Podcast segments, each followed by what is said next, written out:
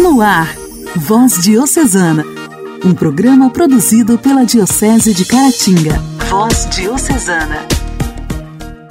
Queridos ouvintes do programa Voz Diocesana, quarta-feira, 2 de fevereiro de 2022. Está entrando no ar o nosso programa de evangelização. Eu, Janaíne Castro, de Inhapim, te faço companhia a partir de agora, aqui através da sua rádio preferida.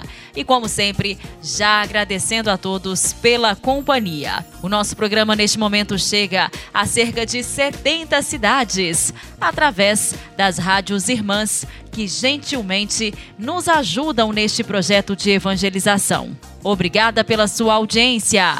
Continue conosco. Voz Diocesana. Voz Diocesana. Um programa produzido pela Diocese de Caratinga. Hoje, dia 2 de fevereiro, nós celebramos o dia de São Cornélio de Cesareia, centurião temente a Deus. Partes da vida de São Cornélio de Cesareia são registradas nos Atos dos Apóstolos. No capítulo 10, diz o seguinte: Havia em Cesareia um homem por nome Cornélio, centurião da corte e religioso. Ele e todos de sua casa eram tementes a Deus. Dava muitas esmolas ao povo e orava constantemente. Cornélio de Cesareia era centurião, que quer dizer o responsável por parte da infantaria do exército romano, dando ordens que deveriam ser imediatamente obedecidas. Cornélio, junto com sua família e seus amigos, foi assim o primeiro dos não-judeus incircuncisos a tornar-se cristão. Esta ocasião histórica levou Pedro a exclamar: Reconheço por verdade que Deus não faz acepção das pessoas, mas que lhe é agradável aquele que, em qualquer noção, o teme e faz o que é justo. Deus o visitou por meio de um anjo que lhe indicou São Pedro. Por isso, uma das imagens artísticas que retrata o santo é a do seu diálogo com um anjo. São Pedro, que também teve uma visão, foi à casa de Cornélio. Foi aí que aconteceu a abertura da igreja para a evangelização dos pagãos e dos estrangeiros. No outro dia, Pedro chegou em Cesareia. Cornélio o estava esperando, tendo convidado seus parentes e amigos mais íntimos. Não somente ele queria encontrar-se com o Senhor, como também queria o mesmo para todos os seus parentes e amigos. Cornélio ouviu da boca do primeiro papa da igreja Deus me mostrou que nenhum homem deve ser considerado profano ou impuro. Assim, São Pedro começou a evangelizar e, de repente, no versículo 44, dizia o seguinte: Estando Pedro ainda a falar, o Espírito Santo desceu sobre todos que ouviam a santa palavra. Os fiéis da circuncisão que tinham vindo com Pedro profundamente se admiravam, vendo que o dom do Espírito Santo era derramado também sobre os pagãos, pois eles os ouviam falar em outras línguas e glorificar a Deus. Então Pedro tomou a palavra. Porventura, pode-se negar a água do batismo e estes que recebem o Espírito Santo, como nós?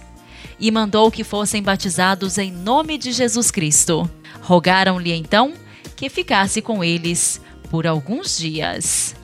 São Cornélio tornou-se primeiro bispo em Cesareia. Deus pôde contar com ele para a obra que até nos dias de hoje alcançam a humanidade, o Evangelho. São Cornélio de Cesareia, rogai por nós. A alegria do Evangelho. O Evangelho oração, leitura e reflexão. Alegria do Evangelho. O Evangelho desta quarta-feira, 2 de fevereiro, será proclamado e refletido por Dom Alberto Taveira, arcebispo metropolitano de Belém.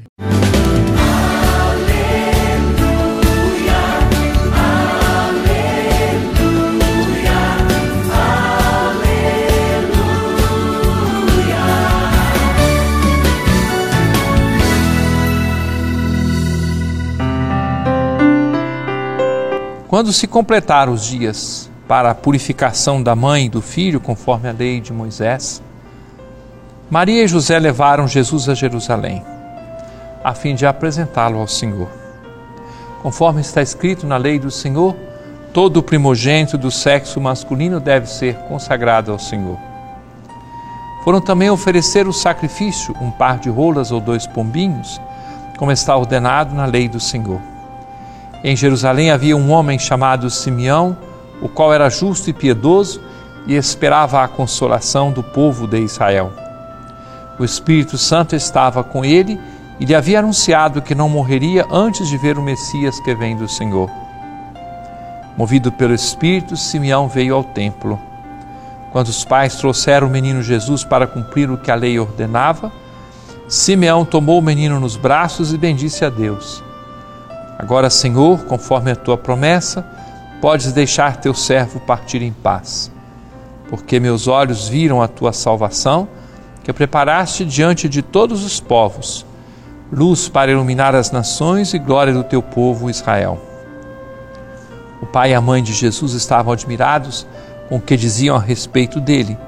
Simeão os abençoou e disse a Maria, a mãe de Jesus: Este menino vai ser causa tanto de queda como de reerguimento para muitos em Israel. Ele será um sinal de contradição. Assim serão revelados os pensamentos de muitos corações. Quanto a ti, uma espada te transpassará a alma. Havia também uma profetisa chamada Ana, filha de Fanuel, da tribo de Azer. Era de idade muito avançada, quando jovem tinha sido casada e vivera sete anos com o marido. Depois ficara viúva e agora já estava com 84 anos. Não saía do templo dia e noite servindo a Deus com jejuns e orações. Ana chegou nesse momento e pôs-se a louvar a Deus e a falar do menino a todos os que esperavam a libertação de Jerusalém. Depois de cumprirem tudo conforme a lei do Senhor, voltaram a Galiléia para Nazaré, sua cidade. O menino crescia e tornava-se forte cheio de sabedoria, e a graça de Deus estava com ele. Querido irmão, querida irmã, nós queremos agradecer a Deus por essas pessoas que deixaram que a luz de Cristo iluminasse plenamente os seus corações. Queremos permitir que aquele que foi chamado por Simeão, Simeão como luz para todas as nações ilumine todos os recantos do nosso ser deixando-nos iluminar por Ele, queremos também ser luz que esclarece a vida das pessoas, através do testemunho que somos chamados a dar de Sua palavra e de Sua presença salvadora. Diálogo Cristão. Temas atuais à luz da fé. Diálogo Cristão. Diálogo Cristão.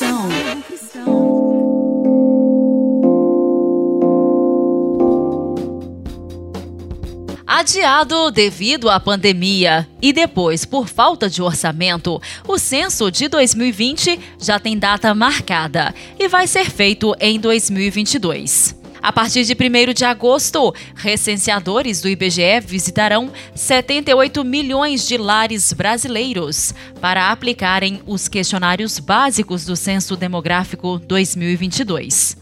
No entanto, famílias de cerca de 8 milhões de domicílios serão perguntadas também sobre o questionário de amostra, com 77 questões. Pela primeira vez, o autismo vai entrar no radar das estatísticas, como forma de mapear quantas pessoas vivem com o transtorno e quantas podem ter, mas ainda não tiveram o diagnóstico. Hoje, no quadro Diálogo Cristão, esse é o tema e quem traz para a gente mais informações é a repórter Sayonara Moreno. Gisele Montenegro, presidente da Associação de Amigos do Autista, é mãe de um autista severo que tem 30 anos.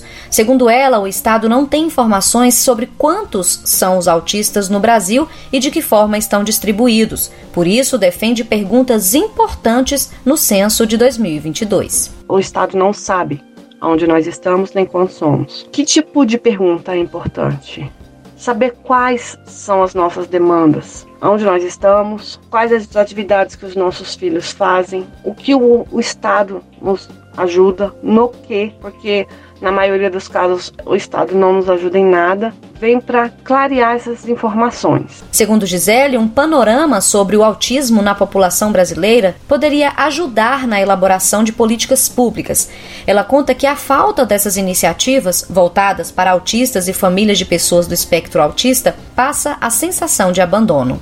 Em relação as políticas públicas para a pessoa com autismo é um verdadeiro fracasso. Nós estamos na capital do Brasil, por incrível que pareça, nós não temos nada para os nossos filhos. Se para um, autista, um Asperger, né, e para um autista clássico é difícil, para uma família de um autista severo é terrível nós não temos apoio nenhum do Estado. Eu não consigo fazer nada pelo Estado. Eu não consigo aposentá-lo, porque a renda per capita da minha casa é maior do que 200 reais por pessoa. É muito complicado. A gente está literalmente abandonado. Gisele Montenegro ainda defende o cumprimento de leis que estabelecem a criação de centros de referência que funcionem como creches. No Brasil, estima-se que existem 2 milhões de pessoas com TEA, transtorno do espectro autista.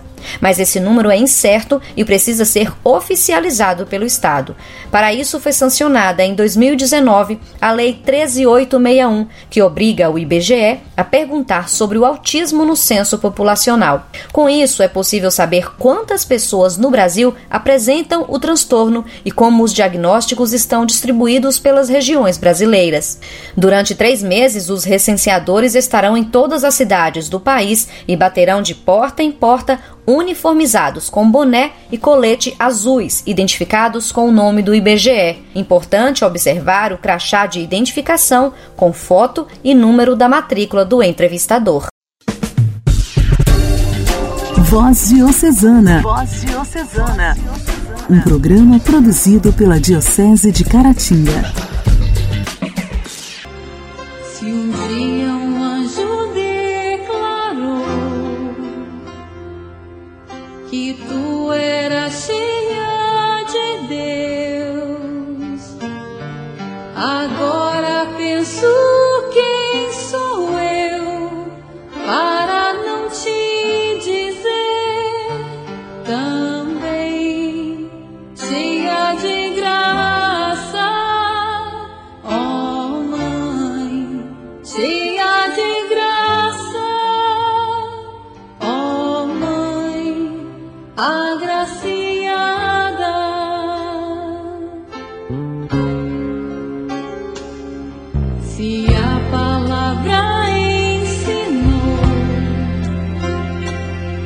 que todos vão te contar.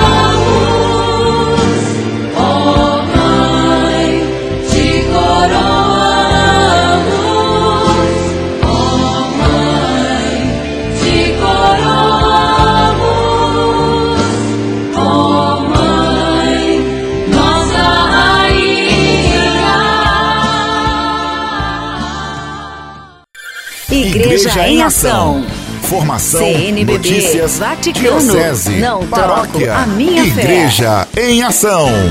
Igreja em Ação. Hoje, dia 2 de fevereiro, a vida consagrada é chamada a celebrar o seu Dia Mundial. É também a festa de Nossa Senhora da Candelária e da apresentação do Senhor. Os dois símbolos são a luz e a oferta os dois pombinhos.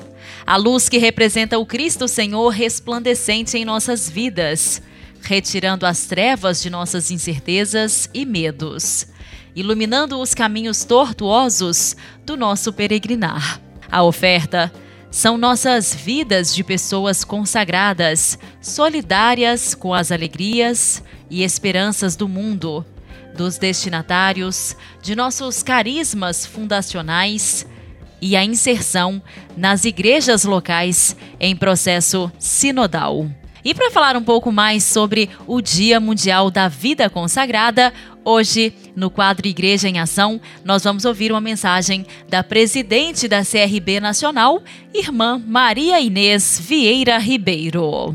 Fazei tudo o que Jesus vos disser. Queridas irmãs e queridos irmãos, não deixem que nos roubem a seiva que alimenta nossa mística, nossa profecia e sabedoria evangélica. O que podemos ainda apresentar como luz e oferta à Igreja nesses tempos de pandemia que desafiam nossa perseverança no seguimento de Jesus Cristo? Faço eco três situações importantes celebrando esse Dia Mundial da Vida Consagrada. Primeiro, nosso empenho como vida religiosa consagrada no processo sinodal. Segundo, a comunhão com todos e todas que sofrem o flagelo da fome, do desemprego, da Covid-19 e da instabilidade democrática em nosso país. Terceiro lugar, a reflexão sobre a ressignificação da vida religiosa consagrada em vista da 26ª Assembleia Geral da nossa conferência. Então, em primeiro lugar, reflitamos. Estamos em sintonia com o Papa Francisco na preparação do Sínodo em 2023, com título, com tema A Sinodalidade, Comunhão, Participação e Missão.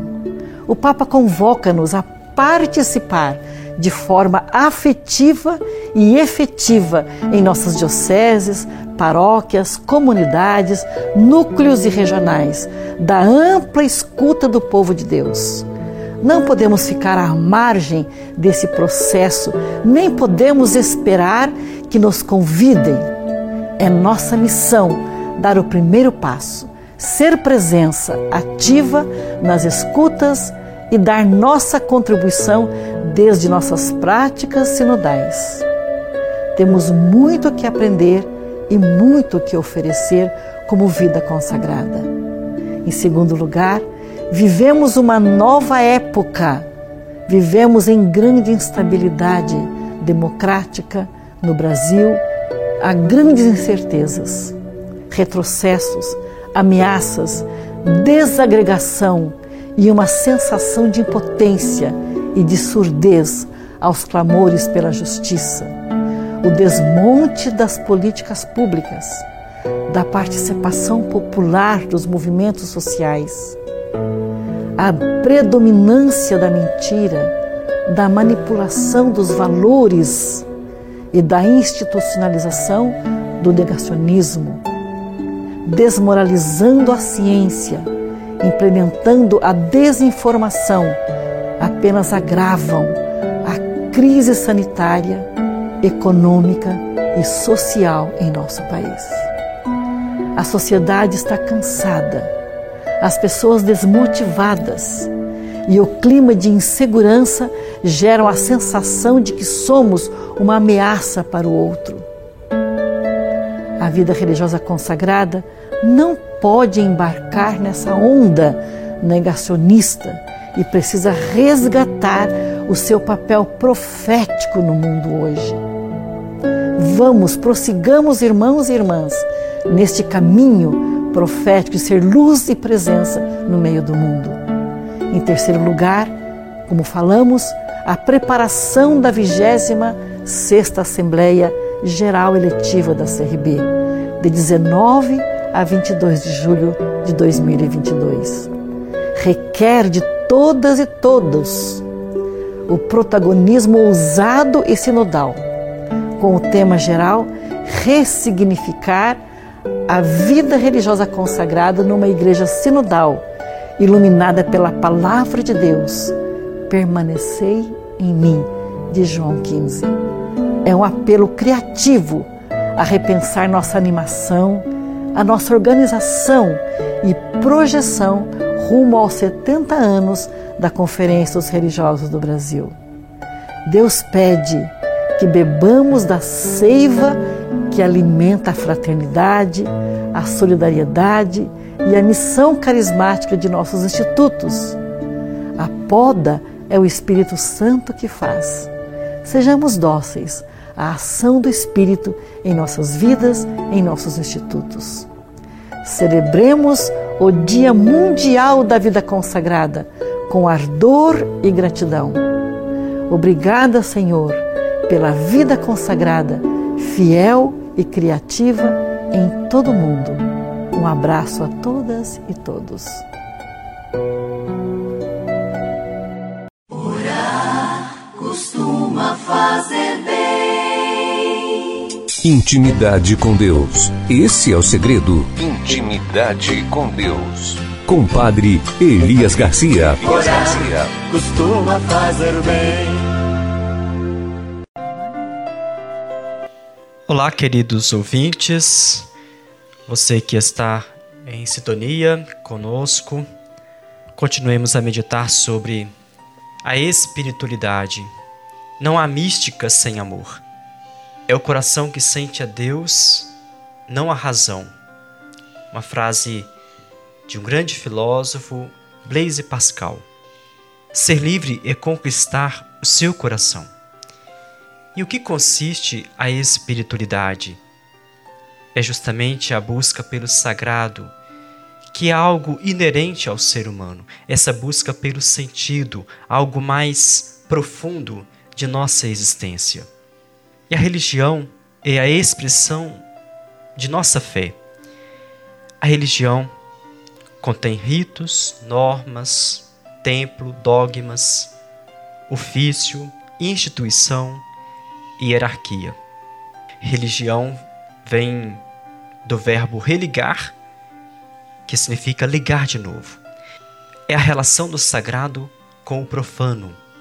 Ser espiritual é ser cada vez mais humano Quanto mais espirituais nós somos, mais perto chegamos da nossa finalidade para a qual fomos criados. Ser espiritual é se tornar cada vez mais parecido com Jesus. Não oramos para que Deus mude sua vontade, mas sim para alinhar a nossa vontade à vontade de Deus. Deus abençoe você, meu irmão, você, minha irmã continue sempre a cultivar a sua vida espiritual. Até mais.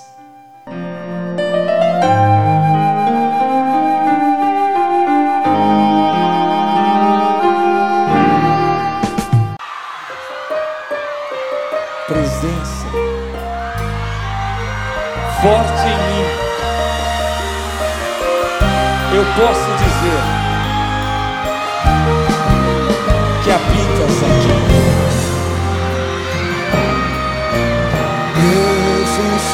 forte em mim, eu posso dizer, habitas aqui.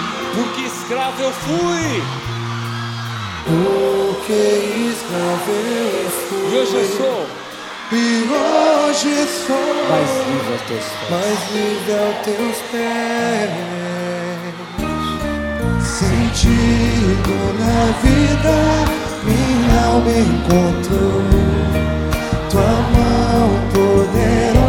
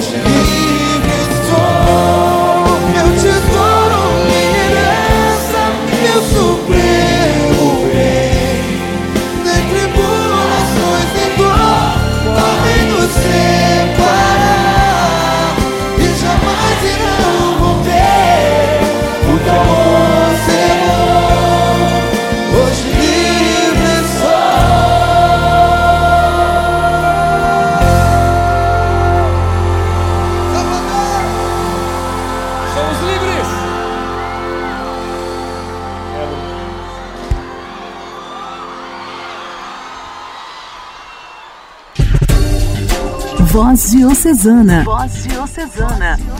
Um programa produzido pela Diocese de Caratinga.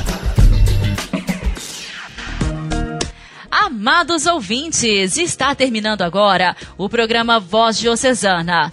Agradeço muito a sua companhia e amanhã, se Deus quiser, estarei de volta. Eu conto com a sua audiência de sempre. Um forte abraço, até lá!